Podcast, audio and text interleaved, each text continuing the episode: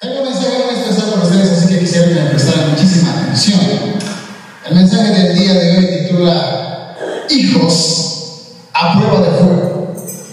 Y creo que definitivamente antes de este avivamiento, que ya está cerquita, vamos a ser probados por el fuego en nuestra vida espiritual, en nuestra vida terrenal, por así decirlo, en tus emociones. Vas a ser probado por el fuego, porque solamente cuando eres probado por el fuego vas a ser apto para el avivamiento que viene.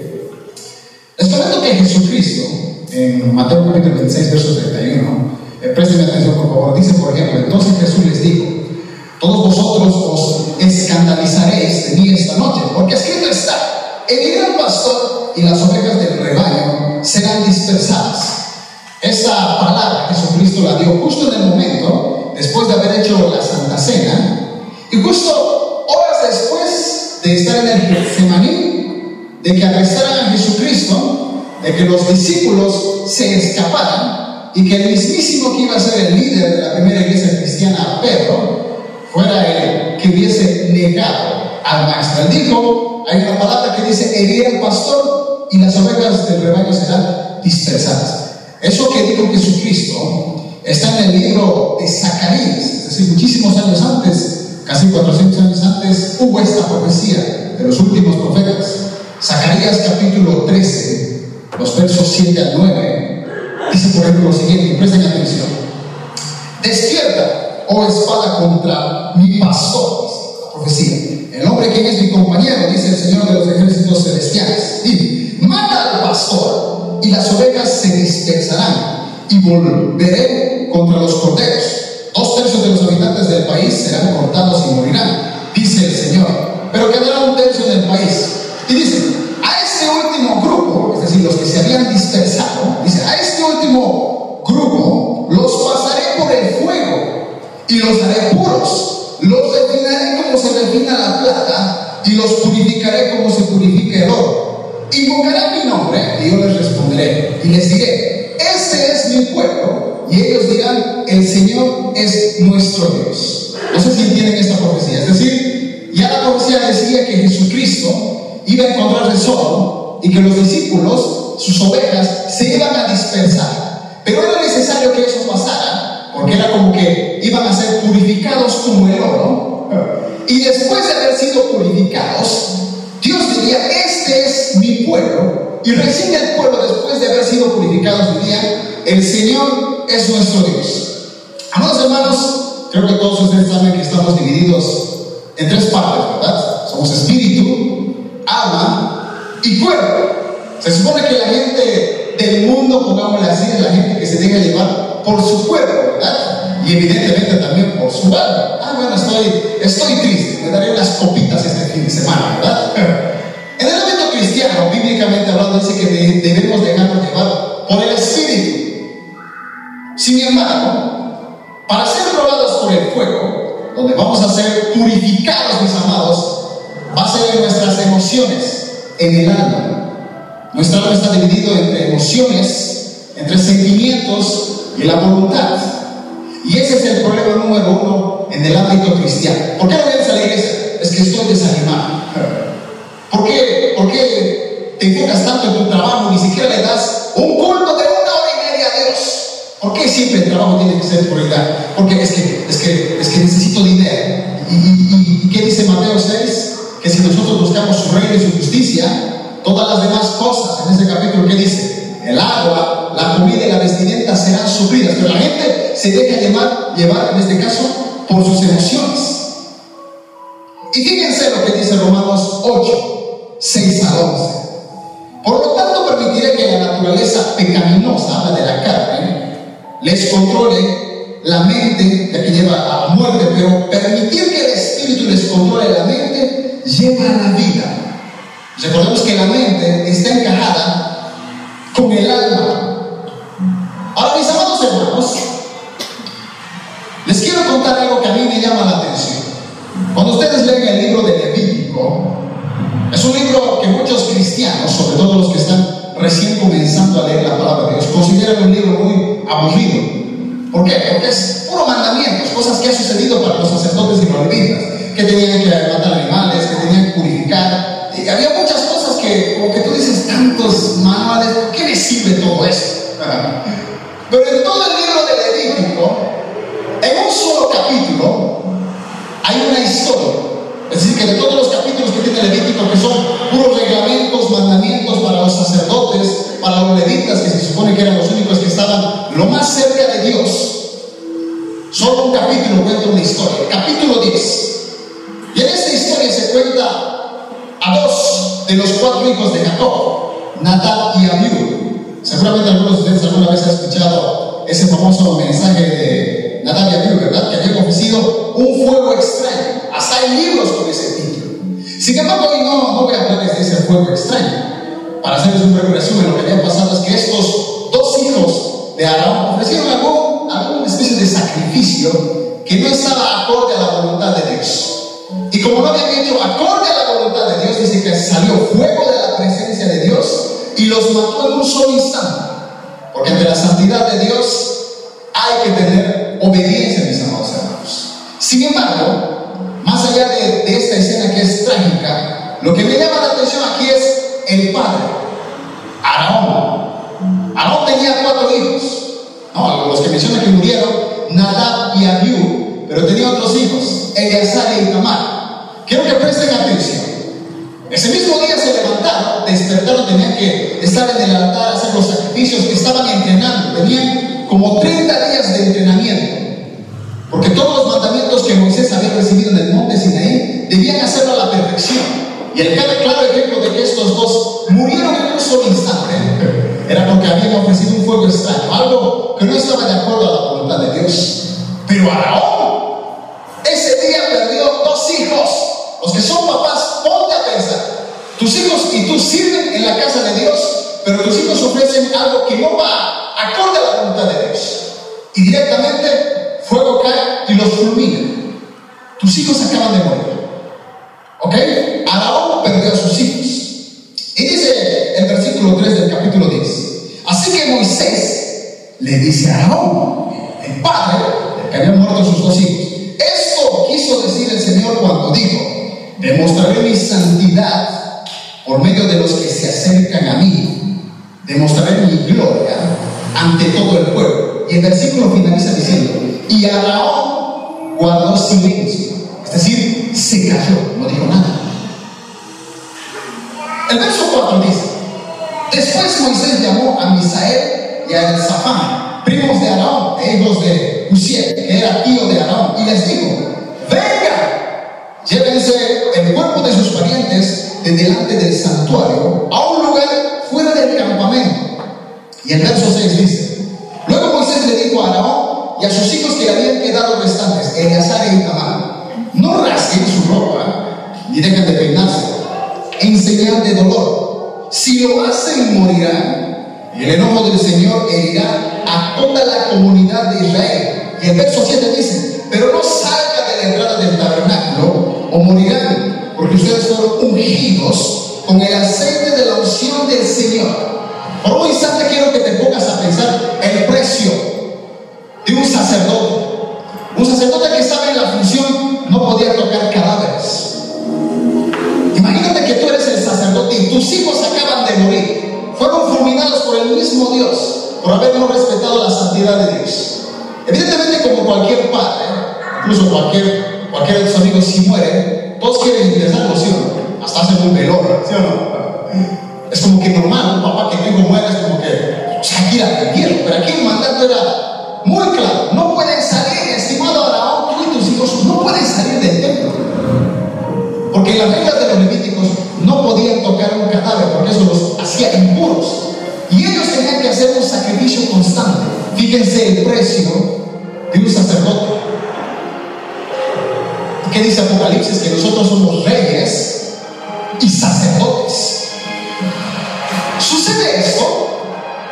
Supone que el sacrificio que hacían, recuerda que sacrificaban un animal, ¿verdad? Los sacerdotes para el perdón de los pecados, pero de ese animal que se quemaba en el altar, cierta parte, generalmente la parte del muslo, el sacerdote se lo debía comer. Era como que purificaban el animal por, por el perdón de tus pecados, pero cierta carne debían comérselo, eso les servía para alimentarse, porque recuerden que los levitas no podían trabajar, pero a la vez tenían otra función. Eso representaba que el sacerdote debía tragarse, es decir, por así decirlo, el pecado que ese animal había llevado en su cuerpo. Exactamente lo que hizo el sumo sacerdote Jesucristo, ¿verdad? Dice que llevó nuestros pecados pasados, presentes y futuros en su cuerpo. En los tiempos de los levitas, Jesucristo no había llegado. El único mediador entre Dios y los hombres eran los sacerdotes. Así que el sacerdote debía comer esa carne. Pero justo ese día, mis amados, habían muerto familiares, dos hijos, dos hermanos. Y dice que estos, los, los demás hijos, incluido Aarón, no habían comido ese pedazo de carne. Y Moisés se enojó en el verso 16 dice, luego Moisés les preguntó, ¿qué había sucedido con el chivo de la ofrenda por el pecado? Cuando descubrió que había sido quemado, se enojó mucho con Eleazar e Itamar, los hijos que le quedaban a Aarón. Y el verso 17 dice, es una ofrenda santa. El Señor se la dio a ustedes para quitar la culpa de la comunidad y purificar al pueblo y hacerlo justo ante el Señor. Es decir, amados hermanos, que cuando sacrificaban el animal y se comían los sacerdotes esa cierta parte de la carne, al comérselo, la comunidad, todo Israel, estaba purificado ante los ojos de Dios. Era presentado justo ante los ojos de Dios. Había recibido el perdón de Dios. Pero ese día, los hijos no comieron la carne y por eso Moisés se había enojado. Y dice el verso 19, aparece Araón y le dice, Aarón le contestó, hoy mis hijos presentaron al Señor tanto su ofrenda por el pecado como su ofrenda quemada. No obstante, me ocurrió esta desgracia, haciendo referencia a que ese mismo día sus dos hijos habían muerto. Y dice, Aarón le pregunta a Moisés, que estaba reclamando por qué lo habían hecho conforme a la voluntad de Dios. Y Aarón le dice, ¿le habría agradado al Señor si yo hubiese comido la ofrenda por el pecado del pueblo en un día tan trágico como este.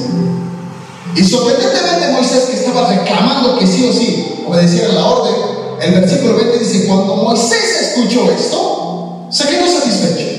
En la famosa regla Verde dice, estuvo satisfecho y se fue.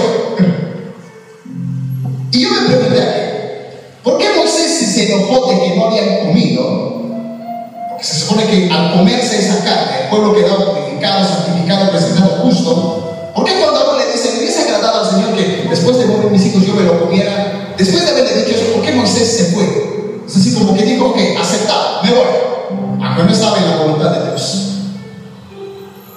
Me he hecho esa pregunta. Y les quiero contar algo. Hace un tiempo atrás estuve en una iglesia, hace muchos años. Era una reunión muy importante.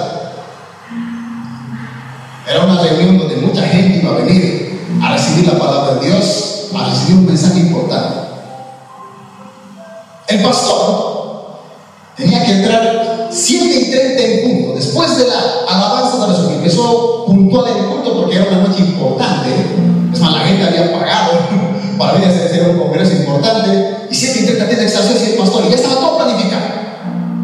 Y faltaba como 5 minutos. La última canción estaba cantando el ministerio de la alabanza. Y yo estaba acá, del, del pastor, ¿no? Que pasa delante, da el micrófono y todo lo demás. Y voy a la oficina, no estaba el pastor, estaba su hijo. Y le dije a su hijo, oye, ya habíamos quedado y decía, entonces ya la última canción, no hay más. Tiene que entrar a la play, y el pueblo está con la expectativa de recibir el mensaje. El hijo me dice, ¿será que puedes pedir al ministerio que cante una canción? Necesito unos cinco minutos. Mi papá, el que va a predicar esta noche, está teniendo una fuerte discusión con su esposa. Los casados saben aquí, ¿verdad? Que cuando los casados discuten están así como que no han llegado a un acuerdo, el criterio es tan fuerte que se escucha hasta por el vecino. Casualmente, ese mismo instante, el pastor estaba teniendo una discusión con su esposa. Y yo, que no soy casado y que tengo llamado pastoral, en ese instante me hice una pregunta, oye, después de discutir, ¿será que el pastor sale a predicar nada. Porque yo si fuera el pastor, no No, o sea, después de discutir, eh, ni siquiera con mi esposa, porque no estoy casado, o después de discutir, no, o sea, ni de chistes salgo a predicar, qué hipocresía, ¿verdad? Acabas de discutir y como si nada vas a predicar, hermano, recibo la presencia de Dios, dice, como que no da, ¿verdad? Pero me pregunté quién era el pastor, porque no hay otro predicador.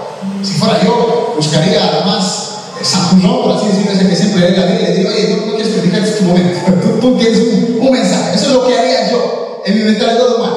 Usted piense que momento donde tiene que predicar, pero tuvo una discusión terrible, no una discusión normal. Elevó la voz, está gritando, un desacuerdo cinco minutos antes de su mensaje. ¿Usted sabría predicar? ¿Lo haría? Sabiendo que este lugar decimos que es santo, me explico, con el corazón puro. Después de una discusión, tú tienes el corazón puro y santo para predicar. Yo dije, ok, fue donde ministerio dije una canción más, no de inventes, pastor necesita tiempo. Yo estaba de expectativa. El pastor y me dije, ¿cómo el pastor? Necesito verlo, ¿sí? Como futuro pastor necesito aprender, ¿verdad? Porque capaz algo aquí aprendo, esas cositas no, no siempre se ven. Contra todo lo que se puede imaginar, mi amado hermano, el pastor salió sonriendo, como si nada hubiese pasado. Predicó y el mensaje era tan poderoso Mucha gente salió bendecida, estaba, estaba llorando, lleno de la presencia de Dios. Fue impresionante. Y yo me quedé con la duda de, wow, yo si hubiese sido el pastor, no salía a predicar. Después de tener semejante discusión. Dicho, se acabó la reunión, ¿qué sé? Algo por el estilo. Pero ese día aprendí algo. Aunque yo no le pregunté al pastor cómo es que subió así como si nada, pero ese día aprendí algo. El pastor sabía que el pueblo, la gente que había venido esa noche, necesitaba ser purificado, necesitaba recibir el perdón de sus pecados, necesitaba ser presentados justos ante los ojos de Dios. Y si él se dejaba llevar por sus emociones y cancelaba el mensaje de esa noche, mucha gente no hubiese sido bendecida. ¿No sería para usted una falta de respeto? Que imagínese que a mí me toca predicar y no. Respeto que tuve la discusión con mi mamá, o con mi hermana y dice, cancela la fe. Para usted, ¿cómo sería eso? Una falta de respeto, ¿verdad? Diría, no, me hace perder el tiempo y aparte me cobran la entrada del Congreso. ¿Por qué cuento eso, mis amados hermanos? ¿Qué tiene que ver con que vamos a ser probados por el fuego? Necesitamos cristianos maduros que no se dejen llevar por sus emociones. Que aunque las noticias digan lo contrario, recuerdes una y otra vez que el pueblo necesita ser purificado con el mensaje que Dios te ha dado. Si ese pastor esa noche no sabía, la gente no hubiera sido sanada sus corazones, no hubiese recibido el mensaje de Dios. Araón tenía todos los justificativos para, para no haberse comido con sus hijos esa carne porque él se sentía mal. Solo ponte a pensar, tus hijos mueren. O sea, Dios los acaba de matar porque ofrecieron un fuego extraño. Ahora yo como si nada voy a comer esa carne. Estoy seguro que Araón, en cierto modo, estaba enojado Dios, ese era el precio a pagar. Pero era padre, sus hijos murieron. Sin embargo, a pesar de que esa historia es trágica, es el único día en la Biblia, mis amados, que ese día el pueblo no quedó purificado, no quedó santificado, no recibió el perdón de Dios un día. Y sé que suena trágico, ¿verdad? Porque imagínate que tus hijos mueran. Gracias a Dios no estamos en esos tiempos. Pero ¿sabes lo que a mí me duele, mi amado hermano? Conocer tantos amigos de esta iglesia y de otras iglesias que no vienen porque su chica le ha dejado. No vienen porque tuvieron una discusión con sus hermanos. Tengo el liderazgo porque no, no, no me siento, no me siento bien. ¿Quién dijo que necesitas sentirte bien? Nunca vas a ser santo. Es por la gracia de Dios que somos santos. Necesitamos una generación madura que no se deje llevar por sus emociones si queremos un avivamiento, hermanos, y tenemos que salir a predicar, y tú estás con de, sí, pero yo acabo de renegar, estoy medio que, no sales a predicar. Esa gente que necesitaba escuchar el mensaje de Dios no va a ser perdonada, ni justificada, ni santificada. Y necesitamos una generación madura, una generación a prueba de fuego, que no se deje llevar por la economía, mis hermanos. ¿Saben cuánta gente no viene? A mí me sorprende que tengan que trabajar siete días a la semana. Yo digo, el culto dura una hora y media. No puedes darle una hora y media comprendo cuando aquí hay muchos que estamos los cuatro turnos, incluidos los jóvenes, no nos quejamos, no nos pagan y lo hacemos por amor a Dios porque hemos entendido que no podemos dejarnos llevar por nuestra alma, mis hermanos. Necesitamos una generación fuerte, viva y eficaz.